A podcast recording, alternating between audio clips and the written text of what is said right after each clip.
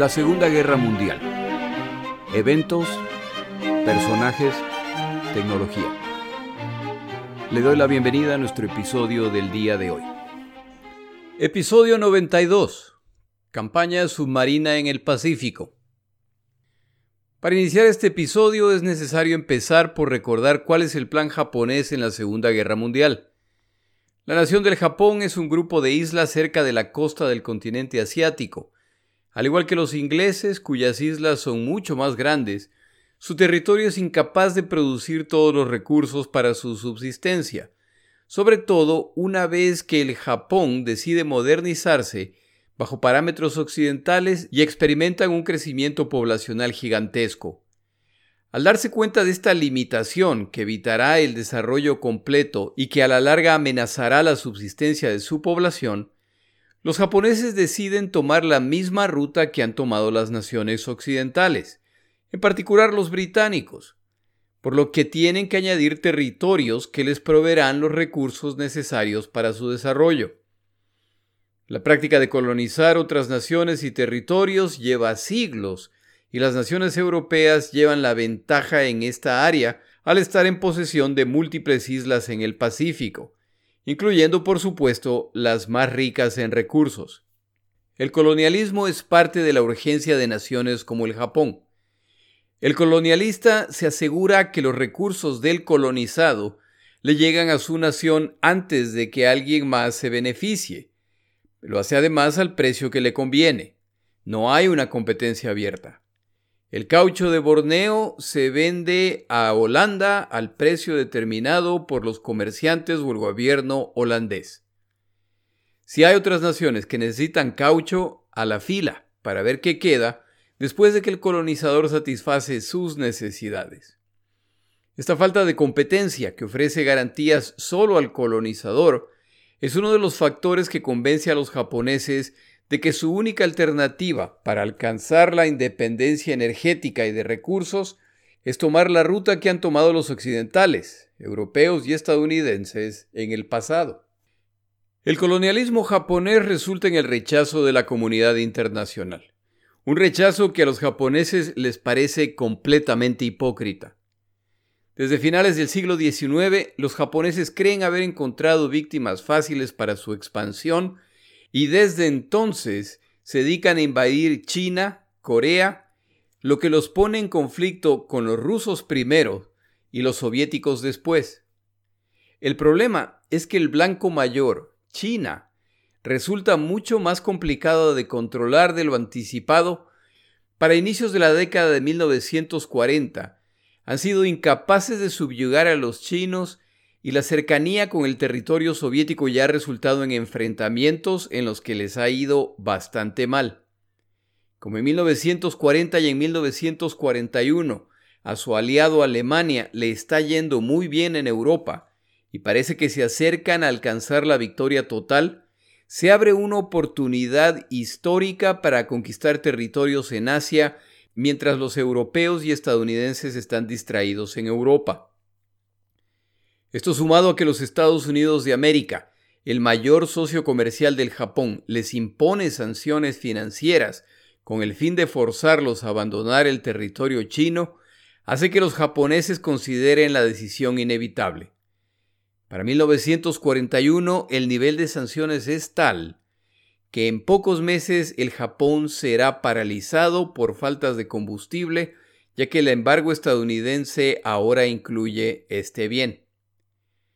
Se produce entonces el ataque a Pearl Harbor y en los primeros meses de esta guerra al Japón le va mucho mejor de lo que esperaban, por lo que siguen expandiéndose más allá del plan inicial, pero los japoneses saben que esta victoria depende de una capitulación temprana de las fuerzas occidentales, lo que forzará una negociación en la que el Japón sabe que va a perder algunos territorios, pero conservará otros.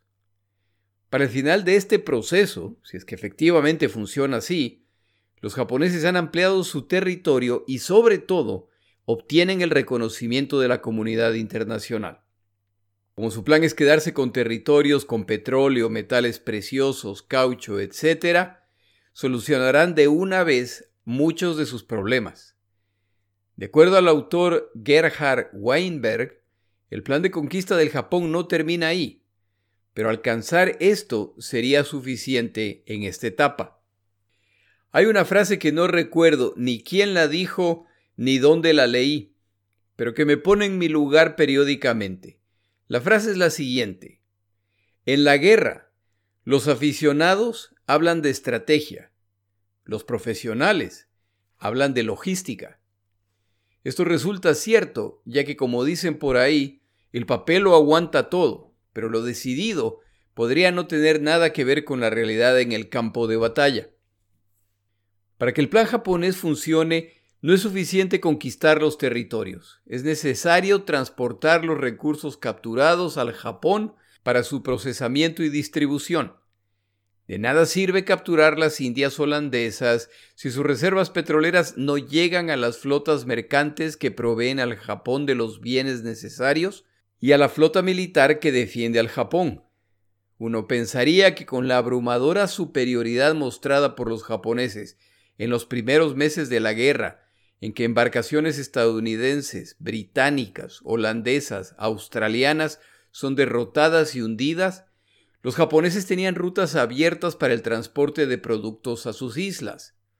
Eso es solamente parcialmente cierto, y a medida que avanza la guerra, la situación solo empeora, y el Japón empieza a ser estrangulado. En este episodio relato la historia de cómo ocurrió esto. Como el resto de naciones con fuerzas navales, el submarino tiene su lugar en la estrategia naval estadounidense. Esta embarcación está destinada a realizar tareas de exploración avanzada en apoyo al convoy principal, en el cual el acorazado es la nave insignia, la principal y alrededor de la cual maniobra el resto de la flota. El submarino navega aproximadamente 300 kilómetros por delante del resto de la flota, con la tarea de identificar embarcaciones enemigas como objetivos o posibles amenazas. El submarino entonces transmite la información al resto de la flota. El submarino también se espera que combata, pero principalmente en defensa de la flota, eliminando posibles peligros o retrasando a quienes se dirigen a atacar a la flota. Como se puede ver, el papel del submarino es importante pero secundario, y parte de este papel se traduce en que la prioridad de los capitanes de submarinos es proteger su embarcación. Para lograr esto, tienen instrucciones de operar con cautela. Deben navegar sumergidos durante el día, ascender a profundidades mínimas en las que apenas se puede utilizar el periscopio. La intención es no mostrarse en la superficie, no delatar su presencia, a menos que el resultado de su ataque sea garantizado. Este tipo de actitud es enseñada y evaluada durante juegos de guerra navales en que comandantes tímidos y cautelosos son alabados por sus movimientos, mientras que comandantes de submarinos que se muestran agresivos y dispuestos a tomar riesgos reciben puntajes menores. La segunda tarea del submarino estadounidense es patrullar los mares para atacar embarcaciones militares enemigas. Como la planificación estadounidense ha mostrado, que el enemigo probable de los Estados Unidos de América en lo naval será con toda probabilidad el Japón, los estadounidenses tienen un plan. Si busca un mapa del Pacífico, verá que la base de Pearl Harbor se encuentra alrededor de 6.500 kilómetros del Japón. Afortunadamente para los estadounidenses poseen dos bases mucho más cercanas a estas islas, desde donde pueden atacar sus submarinos. En el mapa del Pacífico usted puede ver la ubicación de las Filipinas y Guam. La ubicación de estas islas aseguran que sin importar la dirección que tomen los japoneses, este o sur, los submarinos estadounidenses los estarán esperando desde estas ubicaciones privilegiadas. Los Estados Unidos de América es una de las naciones que firman los convenios internacionales, entre ellos el Tratado Naval de Londres de 1930 que indica que al atacar a un navío mercante, la tripulación del submarino debía tomar precauciones extremas antes de hundirlas. Por esta razón, no se anticipa que los submarinos estadounidenses participen en este tipo de combate. El ataque indiscriminado contra embarcaciones civiles de parte de submarinos es considerado un crimen de guerra. Pero llega entonces el 7 de diciembre de 1941 y todos estos planes previamente mencionados desaparecen inmediatamente. El ataque a Pearl Harbor, donde se encontraba la mayor parte de la Marina de Guerra estadounidense, lo cambia todo. En el primer escenario de planificación estadounidense, el submarino navega delante del resto de la flota de combate realizando tareas principalmente de exploración. Ya no hay flota de combate. Ya no hay acorazados. Unos pocos han sido hundidos, el resto han sido averiados y van camino al territorio estadounidense para ser reparados. Este proceso tomará meses. Hasta entonces, el resto de las embarcaciones de combate estadounidenses, incluyendo los portaaviones, jugarán un juego de gato y ratón con los japoneses, evitando encuentros frontales ya que cada vez que estos ocurren, los japoneses son los claros ganadores. En otras palabras, el tímido rol que se imaginó para los submarinos ya no existe. En el segundo escenario se suponía que los submarinos estadounidenses atacarían a la Marina de Guerra japonesa desde sus bases en las Filipinas y Guam.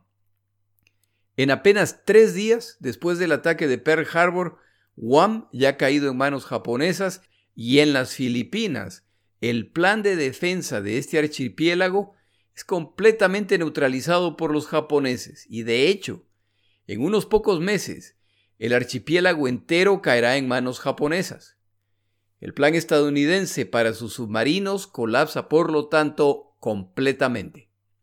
Un dato interesante en el que no había caído en cuenta antes. Algunas de las fotos del ataque a Pearl Harbor son tomadas desde los atracaderos de los submarinos, lugar desde el cual resultó bastante seguro observar el ataque japonés. Esto indica la poca importancia que los japoneses le asignan a los submarinos estadounidenses. El tiempo mostrará que este fue un grave error. El otro resultado del ataque a Pearl Harbor es que debido a la naturaleza del ataque, sin declaración de guerra, sin notificación oficial, sino hasta después del ataque que ya había empezado, y el ataque indiscriminado a las instalaciones, resulta en que los estadounidenses concluyan que todos los acuerdos firmados respecto a la guerra submarina han quedado invalidados por los actos japoneses. En menos de una hora después del ataque a Pearl Harbor, el gobierno estadounidense autoriza a su fuerza submarina a realizar ataques indiscriminados contra cualquier tipo de embarcación civil o militar japonesa. La nueva misión es de naturaleza solitaria para realizar la guerra total a fin de evitar que los japoneses logren beneficiarse de los materiales e insumos de las islas que han capturado. En palabras del almirante Nimitz, la Marina Mercante japonesa será la rama enemiga más vulnerable. Por esta razón, todo submarino disponible debe ser enviado al oeste del Pacífico para atacar las líneas de abasto japonesas. Empezamos entonces por presentar a esta fuerza de combate. Las tripulaciones de submarinos estadounidenses eran altamente motivadas, tal como las de otras naciones, por varias razones. La principal es que estas tripulaciones eran compuestas de voluntarios. A diferencia de las otras armas, la única opción para ser un submarinista era ofrecerse como voluntario, y los candidatos tienen que pasar múltiples pruebas difíciles de superar por su complejidad física, pero sobre todo intelectual. Los submarinistas tienen que entender múltiples conceptos avanzados para poder ser útiles en este tipo de embarcación. Quienes mostraban en su uniforme el delfín que los identificaba como submarinistas lo hacían con mucho orgullo, ya que no todo el mundo podía alcanzar eso. La razón para las múltiples pruebas para ser admitido es que dentro de un submarino todos los tripulantes debían ser capaces de realizar todo tipo de tareas y reparaciones. En circunstancias ordinarias, algunos eran cocineros, maquinistas, mecánicos, mecanógrafos, etc. En circunstancias de combate, todos tenían una tarea relacionada con el combate y deberían ser capaces de realizar esa y muchas otras tareas más. La lógica es simple. En la superficie, hay quienes se pueden dar el lujo de desaparecer en momentos de emergencia y su ausencia no se notará. Bajo el mar, primero, no hay dónde desaparecer. Y segundo, si alguien no está realizando su tarea, eso fácilmente resulta en la muerte de todos, por lo que no había mayor tolerancia para este tipo de actitud. En la Fuerza de Submarinos estadounidense, cuando un tripulante pedía ser asignado a otro tipo de embarcación, el pedido se aceptaba sin mayores preguntas y, por supuesto, sin consecuencias negativas. Quieren asegurarse que solo los que están convencidos y los que están 100% voluntariamente ahí permanecen en los submarinos. Otra de las ventajas para los tripulantes de submarinos era que en esta embarcación, que se mueve solitaria y escondidas, las formalidades comunes de las marinas de guerra, empezando con los impecables uniformes y sus rituales basados en rangos, desaparecen, y el nivel de camaradería era distinto al resto de embarcaciones. En muchos casos, bajo el mar desaparecían hasta los rangos, y oficiales y marineros se referían entre ellos por sus nombres.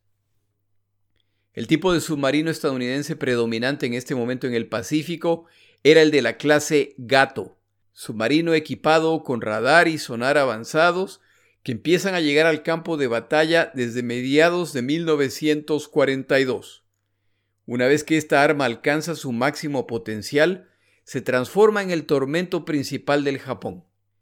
De acuerdo al autor consultado esta semana, para el final de la Segunda Guerra Mundial, la Fuerza Submarina estadounidense hunde casi tantas embarcaciones de combate japonesas como los portaaviones.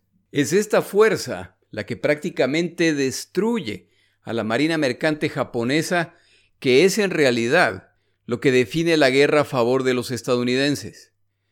De acuerdo a este autor, para el final de la guerra, los submarinos estadounidenses hundieron más tonelaje de embarcaciones japonesas que el tonelaje total con el que contaba el Japón al inicio de la guerra. Pero para llegar a este punto, los comandantes de submarinos deberán desaprender lo que llevan aprendiendo por años. La prudencia inculcada ya no aplica y sus misiones tendrán que ser mucho más independientes y peligrosas que las practicadas. Deberán olvidar procedimientos tales como que en caso de encontrarse a menos de 700 kilómetros de bases japonesas conocidas, el submarino tiene prohibido ascender a la superficie durante el día. No olvide que un submarino sumergido viaja a menos de la mitad de la velocidad que en la superficie. Y como además las Filipinas y Guam han caído, ahora las misiones de los submarinos son de larguísima distancia, para las cuales nunca han practicado. Buena parte del combustible del submarino se consume en llegar a la zona de la patrulla y regresar a Hawái, por lo que no pasa mucho tiempo hasta que se establecen bases en Australia nación amenazada por los japoneses a través de su marina y la aviación. Desde el inicio de la guerra en el Pacífico, queda claro que hay problemas con la doctrina naval submarina estadounidense. La primera gran decepción de la guerra es que la fuerza submarina en las Filipinas fue incapaz de desacelerar, mucho menos detener a la fuerza naval japonesa que desembarca en estas islas. Las prácticas tremendamente conservadoras que se han inculcado y premiado en comandantes de submarinos por años, ahora evidencian que los comandantes son tímidos y vacilantes al tomar riesgos, lo que resulta en un nivel de eficiencia lamentable y un problema causado durante periodos de años no se resuelve en semanas. Para colmo, los submarinistas estadounidenses tienen un problema adicional. Pero antes de hablar de ese punto, tomamos una pausa en nuestro episodio.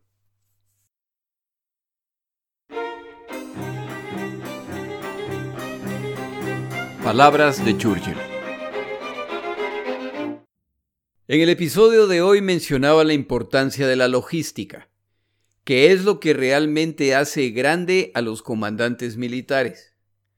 El día de hoy no traigo una frase de Churchill, sino una frase respecto a Churchill de parte de sus comandantes.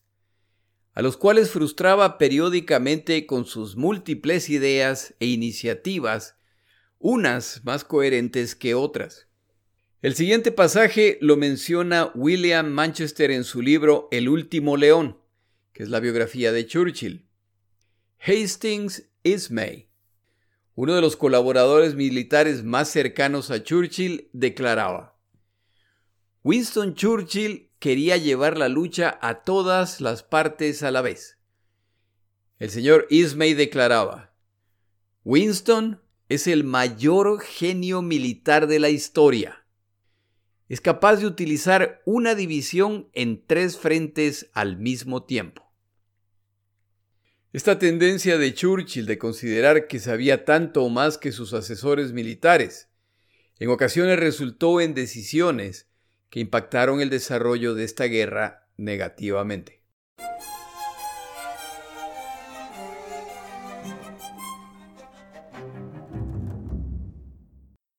Los Estados Unidos de América arrancan la guerra con probablemente el peor torpedo de todas las naciones.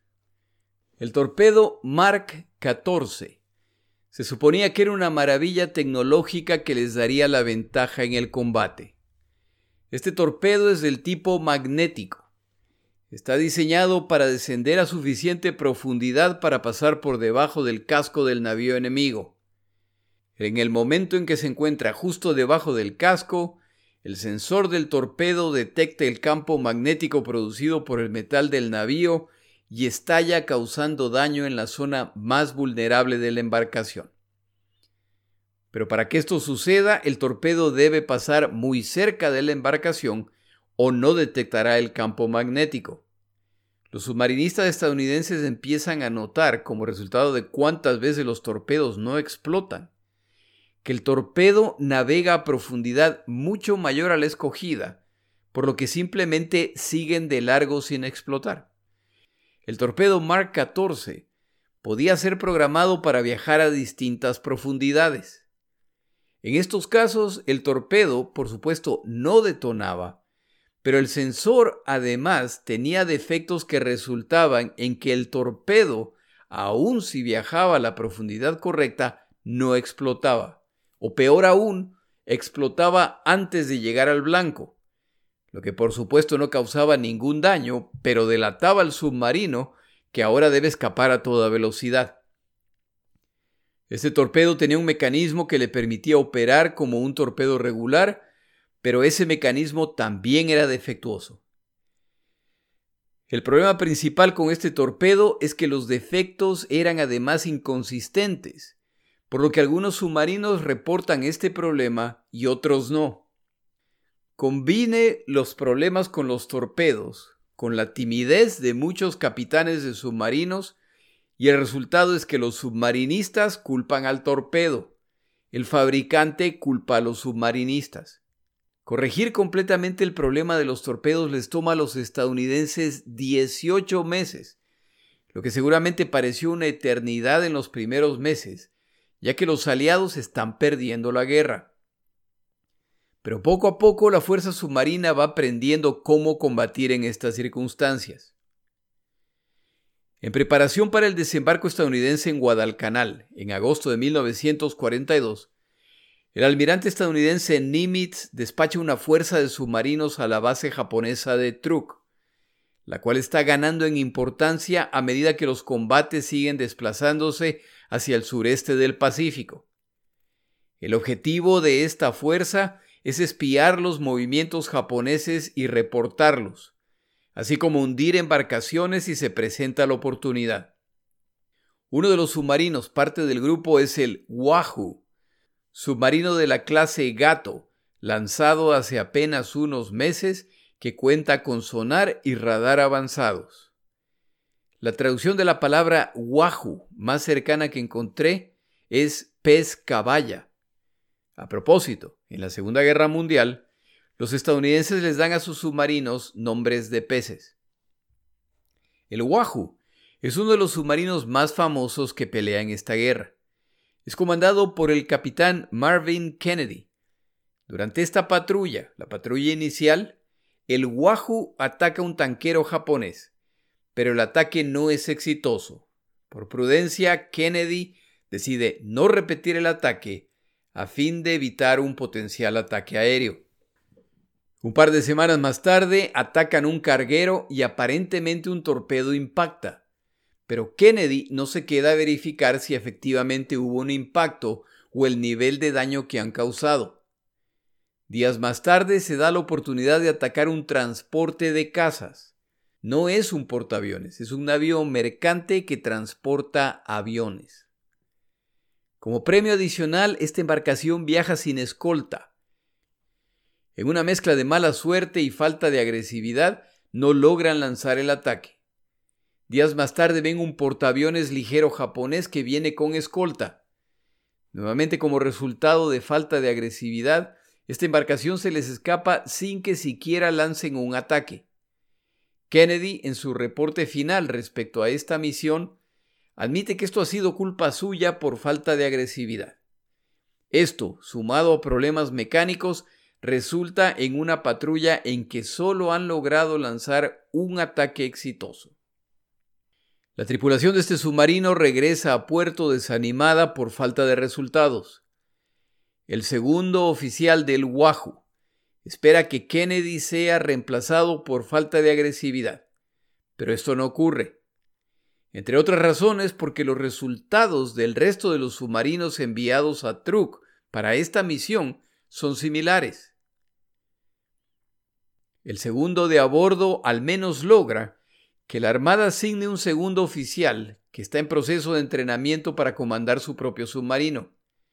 Como observador en la siguiente patrulla del Wahoo, llega entonces Dudley Morton, oficial pintoresco y muy gregario.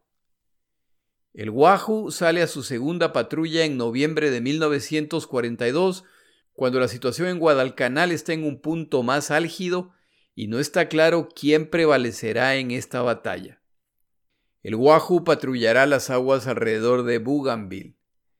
El oficial Norton, cuya tarea es observar, se dedica a bromear y a sumarse a los juegos de la tripulación en sus momentos libres. El uniforme no parece ser muy importante, ya que ha traído una bata de cama que usa dentro del submarino. Pasa buena parte de las horas del día junto con la tripulación, acompañándolos en su tarea, jugando cartas con ellos, interactuando con ellos. Incluso para los estándares más relajados de los submarinos, el comportamiento del señor Morton es un poco extremo. El 10 de diciembre, el Wahoo ataca a un convoy y logra hundir un carguero japonés. La escolta reacciona inmediatamente y el Wahoo se sumerge en espera del ataque con cargas de profundidad. El ataque ocurre y sobreviven el ataque con daños menores, pero la experiencia parece haber afectado profundamente al capitán Kennedy. A los pocos días reciben una orden comunicándoles que hay un objetivo de alto valor en su zona de patrullaje. Un tanquero japonés se dirige hacia Guadalcanal y debe ser hundido. El Wahoo, que está equipado con sonar y radar, el cual no están utilizando en todo su potencial, se pone en alerta y empieza la búsqueda. Descubren al tanquero, pero el acecho excesivamente prudente resulta en que se les escapa sin poder llegar a atacar. Continúa la patrulla y un día el sonar delata la presencia de otra embarcación en la zona. Discretamente emergen para descubrir un submarino japonés en la superficie recargando sus baterías. Disparan tres torpedos desde una distancia de 700 metros y se sumergen a pesar de que no hay evidencia de que haya otras embarcaciones de combate en la zona. Escuchan una explosión y asumen que han hundido el submarino. Sin embargo, reportes después de la guerra confirman que ese no fue el caso. Tal vez fue un torpedo que explotó prematuramente. Antes de terminar esta patrulla, el Wahoo realiza dos ataques adicionales sin alcanzar resultados. En ruta de regreso a su base, observadores ven una columna de humo a la distancia y el segundo de a bordo recomienda se explore de qué se trata. El capitán Kennedy está en desacuerdo. Esa zona pertenece a otro submarino. El Wahoo regresa a Australia.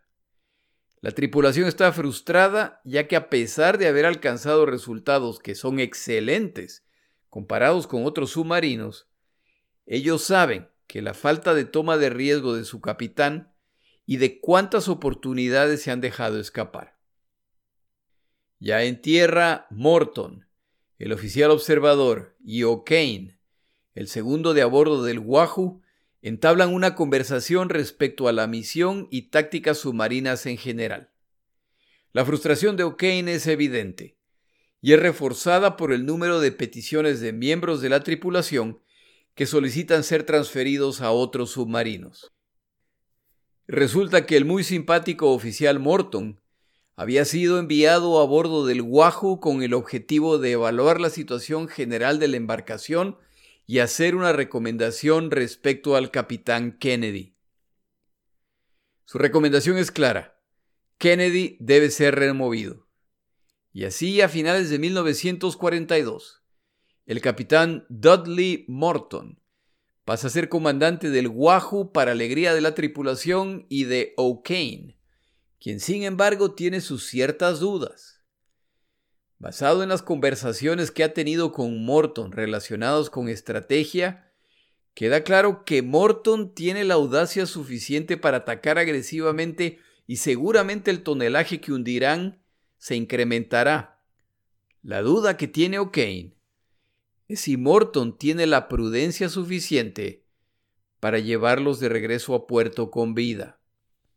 Morton, ya al mando del Wahoo, reúne a la tripulación y explica su posición antes de su misión. El Wahoo es descartable. Tomarán todo riesgo razonable, pero no pueden olvidar que su misión es hundir navíos enemigos. Por esta razón, las siguientes patrullas serán más arriesgadas que las previas. Si alguien tiene dudas respecto a esta nueva estrategia, están en libertad de solicitar su transferencia a otros submarinos. Morton con todo gusto aprobará las solicitudes inmediatamente y los recomendará favorablemente. Ningún miembro de la tripulación tiene interés en la oferta. Entre las primeras acciones de Morton es remover las siluetas de los tipos de embarcaciones japonesas que se encontraban en distintas áreas del submarino y reemplazarlas con su colección de mujeres semidesnudas. Pone además un gran letrero con el mensaje Vamos a hundir a los bastardos. Hace cambios a los turnos de vigía, ofrece ascensos a quienes identifiquen embarcaciones que sean hundidas y ordena una gran cantidad adicional de medicina contra ataques con cargas de profundidad. En otras palabras, alcohol, para compartir entre la tripulación cada vez que sobrevivan un ataque de este estilo. La tripulación está feliz con el nuevo capitán, pero de vez en cuando hay quien se atreve a preguntar, ¿será que Morton está loco? A mediados de 1943, el Wahoo zarpa rumbo a su tercera patrulla, la primera con Morton al mando. Van rumbo a Nueva Guinea para observar un puerto utilizado por los japoneses llamado Wewak. Ignorando las instrucciones recibidas, el Wahoo viaja en la superficie durante el día. Esta práctica les permite avanzar casi 60 kilómetros adicionales por día. Parte del desafío de la misión de exploración en Wewak es que la Marina estadounidense carece de cartas navales de la zona, por lo que no saben la ubicación de arrecifes o la profundidad cerca de la costa. Uno de los tripulantes ha comprado un atlas escolar para su hijo en Australia y utilizan este libro escolar para su misión. El atlas no cuenta con muchos detalles, pero al menos tiene algunos. Al llegar a la isla de Wewak, Morton sorprende a la tripulación. Su plan no es observar la isla desde la distancia y seguridad de alta mar. Él planea entrar al puerto que están utilizando los japoneses a pesar de los arrecifes. Si las embarcaciones japonesas pueden entrar, Morton no ve por qué ellos no pueden hacer lo mismo. Si la tripulación del Wahoo añoraba la audacia, Acaban de alcanzar su sueño y tal vez sobrevivirán. A la mañana siguiente y con mucha precaución, el Wahoo ingresa al puerto una vez que las patrullas japonesas completan su revisión matutina. Avanzan a muy poca velocidad para evitar encallar y para la tarde ya se acercan al puerto, donde creen ver un transporte de aviones y repuestos. Al acercarse descubren que se trata en realidad de un destructor japonés. El navío diseñado, entre otras cosas, para la guerra antisubmarina.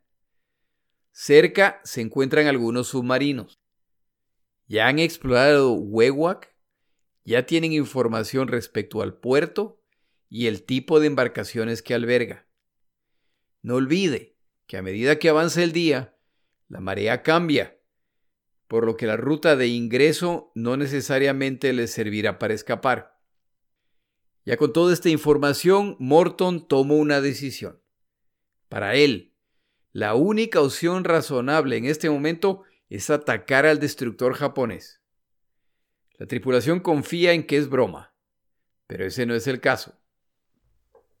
Se acercan a 2.700 metros del destructor y se disponen a disparar cuando el destructor zarpa y lo hace en dirección al Wahoo.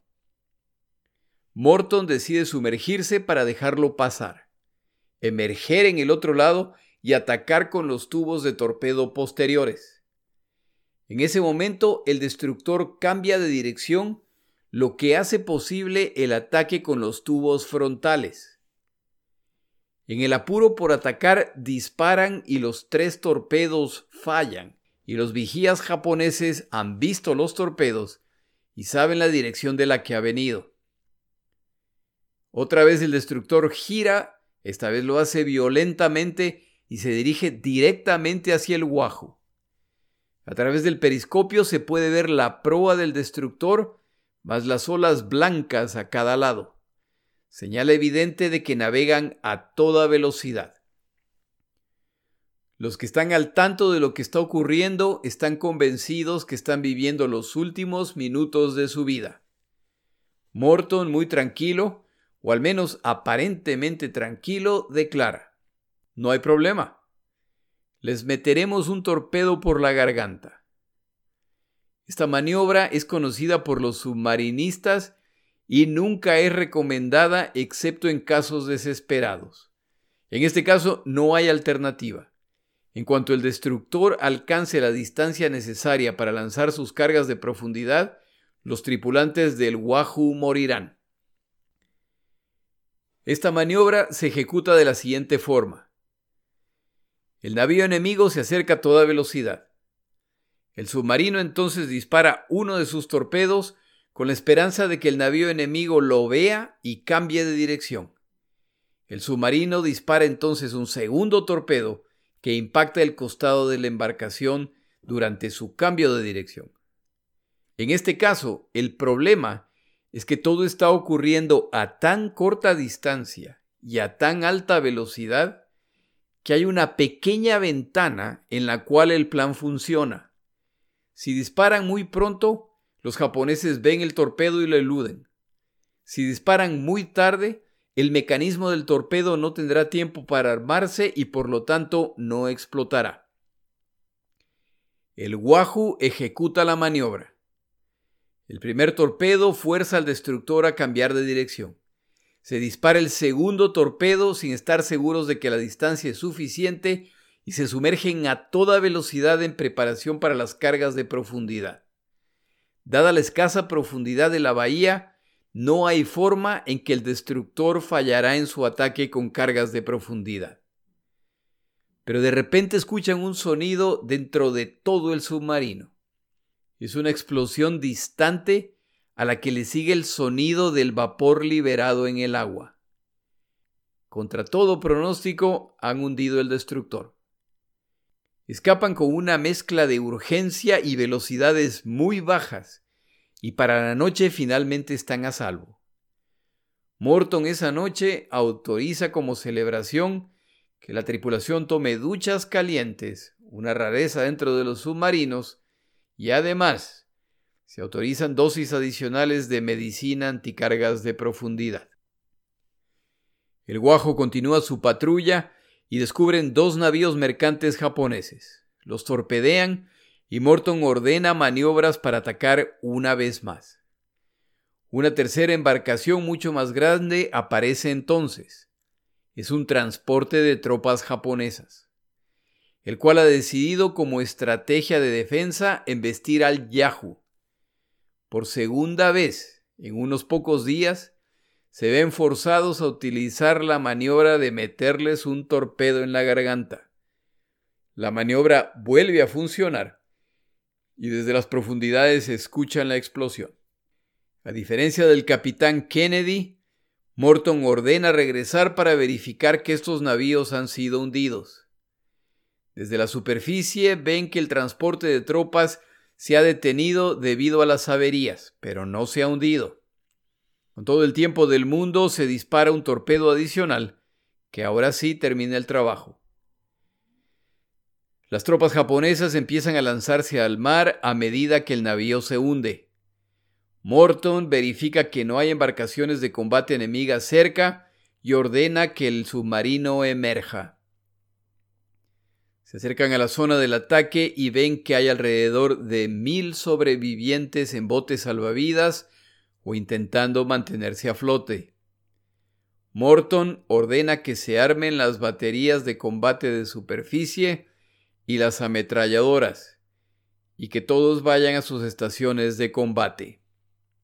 O'Kane, el segundo de a bordo, sabe lo que está por pasar, y su expresión lo delata. Morton explica. El ejército bombardea zonas estratégicas y la Fuerza Aérea utiliza bombas de racimo para evitar el avance enemigo. Esas dos estrategias traen consigo víctimas civiles. En este caso, podemos hacer lo mismo sin esas víctimas civiles. Evitaré que estos combatientes lleguen a la costa para matar más soldados americanos. El libro consultado dice que se debate si la intención de Morton fue masacrar a estos soldados japoneses o simplemente separarlos de los botes salvavidas. Yo no entiendo la diferencia. Ejecutarlos a tiros en alta mar traía una muerte inmediata. Hundir sus botes salvavidas implicaba probablemente una agonía de horas o días antes de sucumbir al agotamiento, la sed o los tiburones. Como se quiere explicar, estos son crímenes de guerra. Tras completar la tarea en unos pocos minutos, el Wahoo se retira.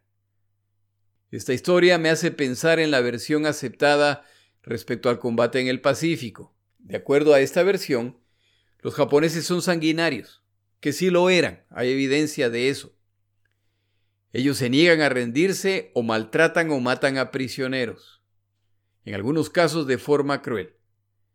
Aunque todo esto sea cierto, también los japoneses seguramente podían hacer referencia a este tipo de incidente para declarar la propia lógica de cómo se comportaban ellos.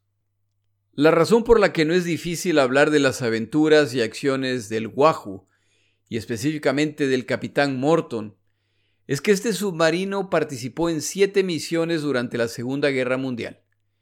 El capitán Morton quiere misiones cada vez más arriesgadas y esto lo lleva a puertos japoneses a finales de 1943, donde atacan cerca de la costa y hunden un crucero que incluye miembros del Congreso japonés.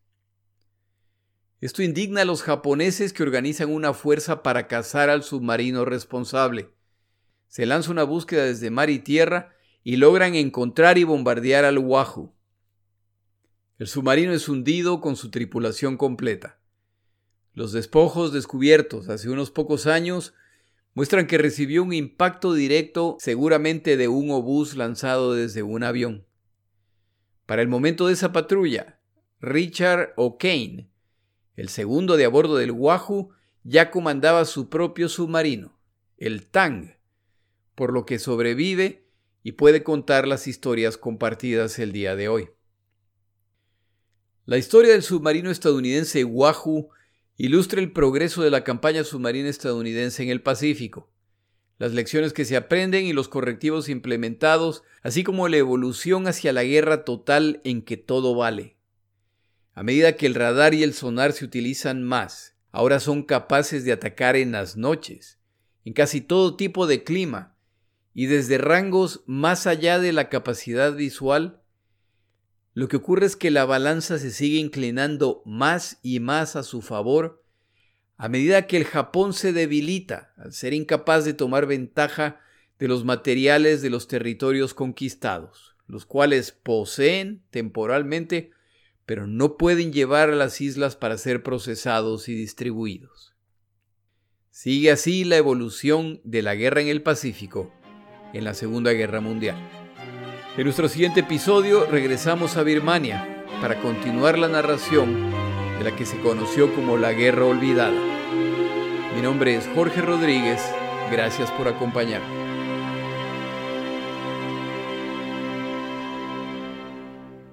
Para información adicional respecto a este episodio, las notas de este podcast, que incluyen la narración de este episodio, así como acceso a resúmenes, videos, documentales y materiales adicionales gratuitos disponibles en el Internet, por favor vaya a Amazon y busque el libro La Segunda Guerra Mundial, Eventos, Personajes, Tecnología.